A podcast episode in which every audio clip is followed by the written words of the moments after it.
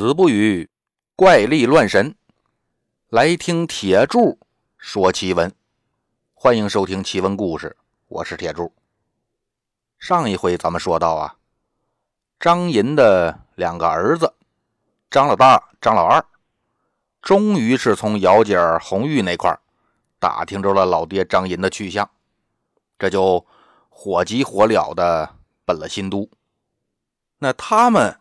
也不知道杨疯子到底是住哪儿啊？那就先找地儿，我们哥俩住下吧。就找了个小客栈，先住下，安顿好行李，让店家把酒菜送到屋里。店主人上菜的时候呢，就顺嘴问了一句：“说二位客官打哪儿来呀？”“啊，我们打云南来。”“啊？”云南，难不成又是来要赃款的吗？张老大一听，什么叫又要赃款呢？难不成他知道我爹的下落吗？赶紧就问店家何出此言呢？啊啊啊！我就是开个玩笑，别当真啊！张老大说：“玩笑归玩笑，我们呢？”还真有个事儿，得问问店家你。客官，您说，你知道以前在云南做过官的那个杨大人，他住哪儿吗？店家就是一愣。哎呀，这个人呐，不好惹。你们打听他干什么呀？我们那自然有我们的道理。怎么还不能问吗？哦，那倒不是。他这个人呐，在我们这是出了名的恶霸，黑白两道都吃得开。你要是得罪了他，轻的把你扔官府里挨板子，重的直接弄死，找个犄角旮旯就给你埋了。难道说他杀人不用偿命的吗？偿命？他偿谁的命啊？小客官。不瞒您说呀，去年就有一个你们的老乡，一主四仆来投奔他们老杨家，听说是要当年贿赂给他的这个赃款，结果你猜怎么着？张老大这心里一惊啊，他说：“这个不就是我爹吗？”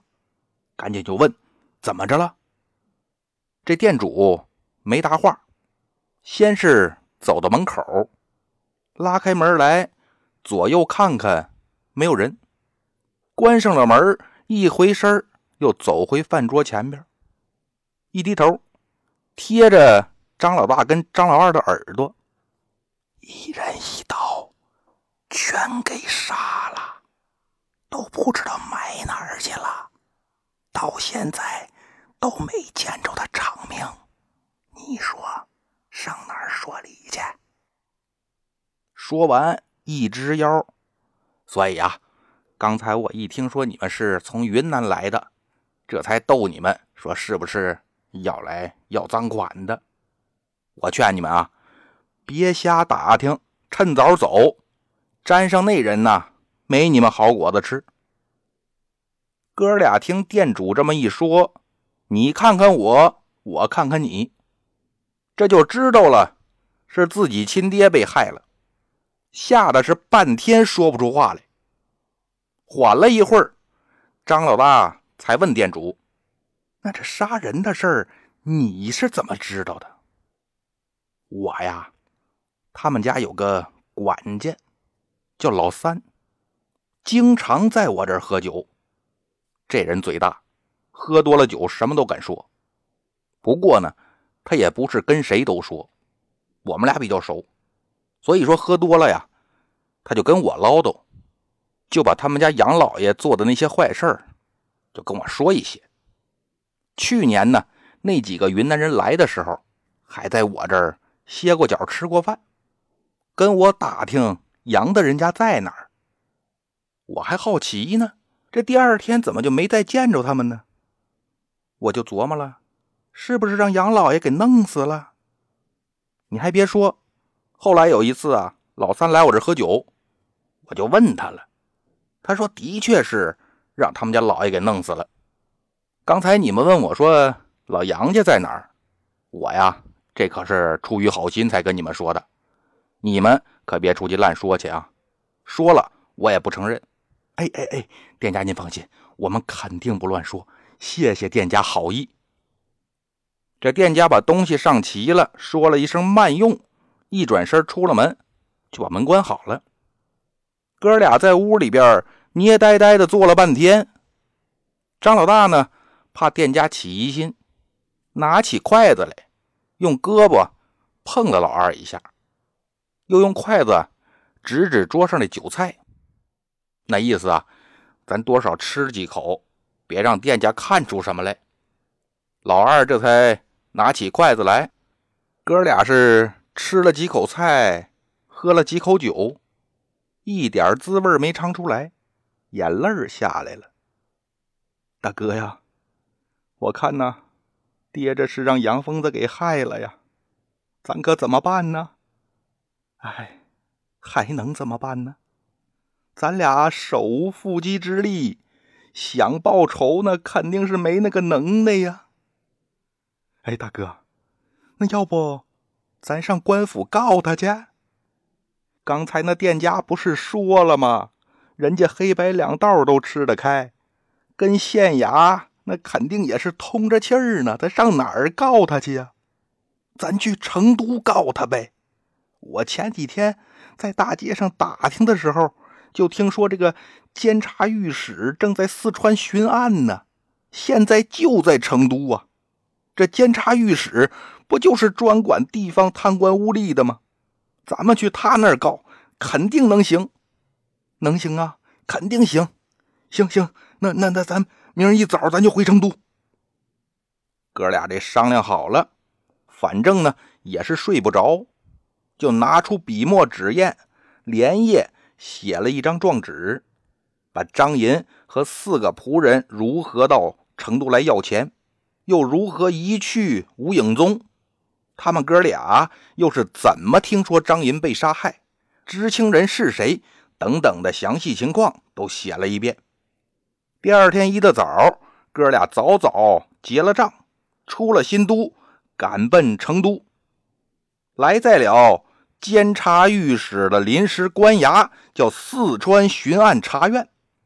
监察御史石大人正在升堂问案，看罢了兄弟俩递上来的状纸，心说正合我意。我早就听说这个杨文翰呐，恶贯满盈。也有心想为地方除害，怎奈此人以前是身居高位呀，而且一直没人敢来告他，我呢就没有理由去查他。这回好了，有人告状了，那我就能查了。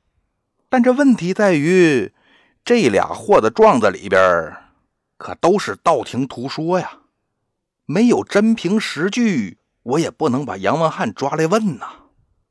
想到这儿，石大人看看左右，拿着水火棍这衙役，你们啊，先下去吧。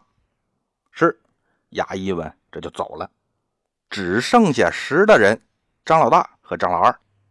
张真、张琼上前来，那意思啊，你们哥俩往前来，到我办公桌前面来。兄弟俩这才站起身来，走到石大人的公书案前。石大人。压低了声音跟他们说：“你们的状子，本官收了。但此案呢，干系重大呀。杨文翰又是极为狠毒之人，所以说你二人需速速赶回云南，莫要再来四川，也万不可泄露案情，以免横祸当头。待本官。”查访实证，把杨文翰打入大牢，再发一纸文书告知你二人。到时你们再到我这儿来，必使你们沉冤得雪。老大、老二一听，大人都这么说了，那别慎着了，赶紧的吧！一刻不停，出了茶院的门，就往云南走。打发走了张家兄弟俩，石大人。又让人去请提刑按察司的按察使谢大人，让他到书房叙话。为什么找谢大人呢？一个，这提刑按察司本来就是负责司法刑狱的，断案审案这事儿也算人家的本职工作。另外一个呢，这谢大人跟石大人是好朋友，信得过，所以说呢，才找他来商量。谢大人来了之后，石大人就把这张状子递给他看，说：“老谢呀，你看看，天地之间有这样的人吗？简直是脏心烂肺、无法无天呐！我早都盯上他了，今儿正好有人来告状了，你说怎么办吧？”谢大人明白，你这不就是给我派活呢吗？说老石啊，你消消气，消消气啊！这人呢，外号杨疯子。哎，我也是有所耳闻。我听说这家人呢，家仆数千呢，而且还养着几十个死士，这就是一方的恶霸呀。咱哥俩呀，联手把他办了，不就得了吗？你生这么大气干嘛呀？石德人说：“对，咱们俩呀，得联手把他办了。不过呢，咱得小心着点这人是手段狠毒，豺狼虎豹一般。放心。”这事儿呢，你就包在我身上了。谢大人一伸手，把桌子上那状纸拿起来了，折好了，放进自己袖子里。这玩意儿啊，我先拿走了，你呀，赶紧歇着吧。剩下的事儿我来办。好，那就有劳谢兄了。好说好说。谢大人就从石大人家里边出来了，上轿之前跟自己那跟班啊吩咐。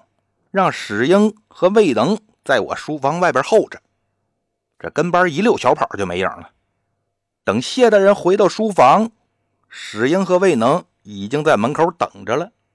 谢大人点点头啊，心说此二人办事果然利索，随我进来吧。就把史英和魏能让进了书房。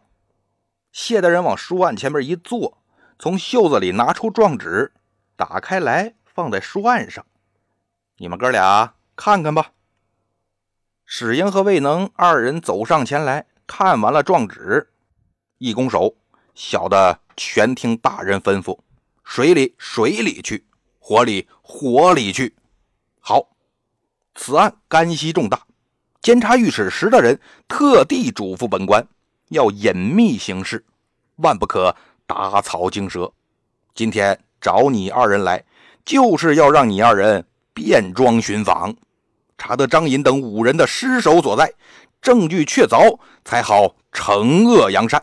得令，大人您就请好吧。好，去吧。那么说，这史英和魏能是谁呀？他俩呀，是谢大人手下的两名干将。这哥俩呢，本来家里条件就不错，在官府里边当差，他也不是想混口饭吃，而是呢，想奔个前程。今儿得了这么个机会，所以俩人呢都很兴奋。出了谢大人的府衙，赶紧就找了个小酒馆，捡了个僻静的角落，要了一碟花生米、两壶酒，就在那商量。我说魏老弟呀，这回咱可是摊上露脸的事儿了。这案子办好了，不愁没个好前程啊。魏能点点头，史大哥说的是啊。咱哥俩在这提刑按察司可是熬了这么多年，不就是等这么个机会吗？这次又有监察御史的令，不愁不抬举咱俩呀。不过呢，这个杨疯子他可不是好惹的人呐，咱怎么查访才能不让他起疑心呢？嗯，我刚才啊这一路上就琢磨这事儿呢。你想啊，新都那块是。盛产红花呀！我听说杨峰的家就有一大片红花场。我看呐，咱哥俩扮成收红花的客商，假借收红花跟他们家搭上线，一来二去熟悉了，再找个机会套话。哎，史大哥高明啊！那咱就这么办了。哥俩商量好之后，又喝了会儿酒。扯了会儿闲篇这就回家收拾银两衣裳去了。第二天一早，哥俩打扮的是紧称利落，准备了一些成都的土特产，这就去了新都。到了新都一打听，说你们谁家卖红花生意最大呀？好几个人都说呀，要说卖红花，那得找杨府的管家季老三。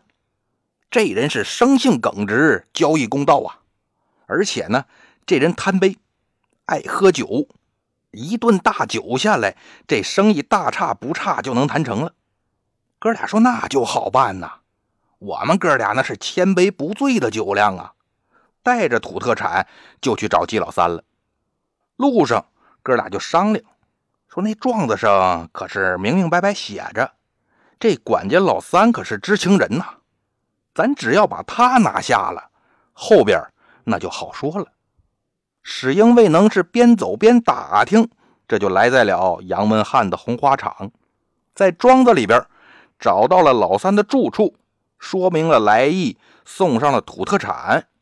老三挺高兴，说：“客人远道而来，怎么着我也得尽一尽地主之谊呀。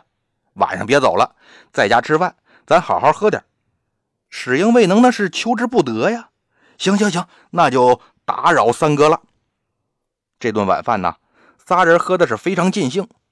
史英未能是干什么的呀？专门抓差办案的，那可是见人说人话，见鬼说鬼话的能人呐！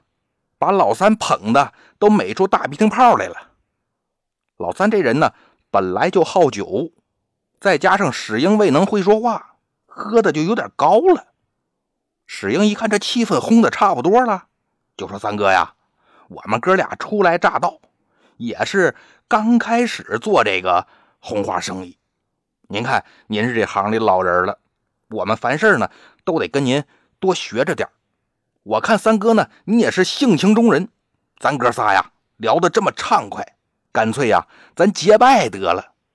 以后呢，咱哥仨是一起发财。”老三说：“那这我也正有此意呀，这么着吧，明儿个咱看了货，把生意上这事儿咱办好了，晚上再开一桌酒席，咱也学学这桃园三结义，咱哥仨呀结拜为兄弟得了。”史英未能赶紧说：“呀，我们全听三哥吩咐，咱就这么定了吧。”当天晚上，史英未能就住在了红花场的客房。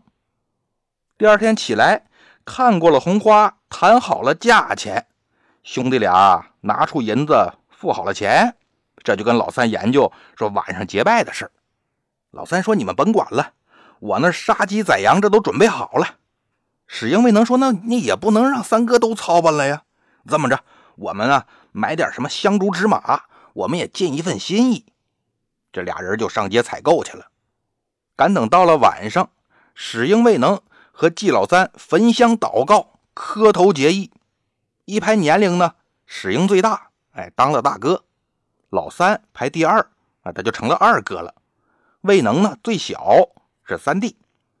三个人呢是又喝了一宿的大酒，都是尽兴而归。史英、魏能哥俩呢又在新都待了好几天。等老三把红花都捡好了货，装好了车，这才押着买来的红花。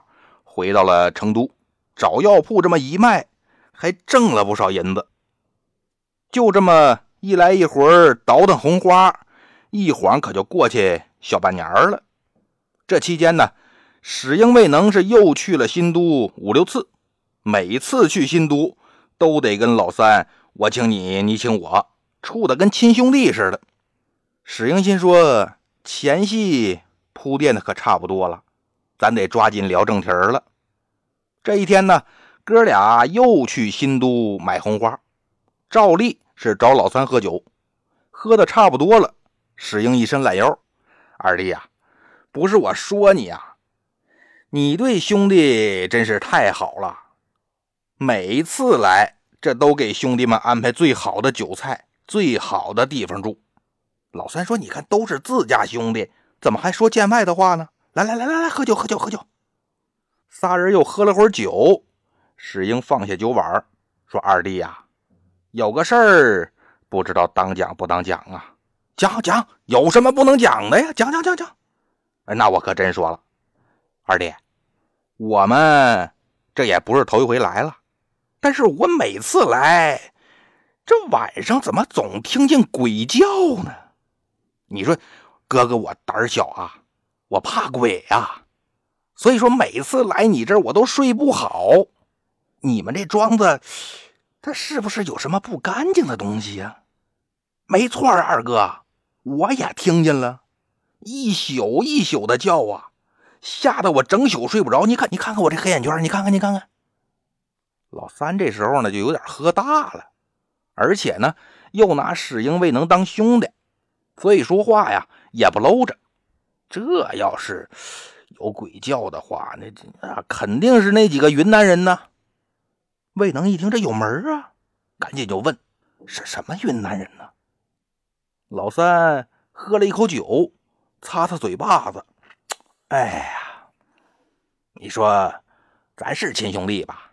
哎，是是啊，是啊，咱就是亲兄弟呀。”哎，是亲兄弟，那我也不瞒你们。不过呢，你们可别出去瞎说去啊！哎哎哎，放心放心，咱哪说哪了。哎，行，那那我就跟你们实话实说啊。老三就把这张银和四个仆人怎么死的、埋哪儿了，跟史英和魏能都说了一遍。史英说：“二弟呀，我估计呀，是这些鬼看出来我们哥俩胆小。”这是存心吓唬我们呢，我们这还得在这住几天，以后呢，我们还得常来。这天天晚上鬼叫，我们哥俩也受不了啊。要不要不，咱趁着还这还有酒有菜啊，咱去埋他们那地儿，撒杯酒拜一拜，咱念叨念叨，让他们别作怪了，别吓唬我们，也好让我们呢消消停停睡个觉。老三一琢磨，那也行吧，反正也没事儿。啊，这要是把我这俩兄弟吓坏了，以后谁跟我喝酒啊？走走走走，我领你们去，走吧。仨人这就拿了个小食盒，装了点酒菜，就去了埋张银他们的地儿。等到了地方，老三拿手一划了，你看看，就这儿，就这儿。本来哈，这是种红花的地方，自打埋了他们几个，寸草不生。我怀疑是不是肥力过大了？史英一看，这可不是吗？张银他们的埋骨之地就在种红花的地里，边上全都长满了茂盛的红花，唯独这一片小地儿，别说红花了，一根草都没有。不过要不是老三领着他们来啊，离远了看还真看不出来这是一片空地。史英和魏能打开食盒。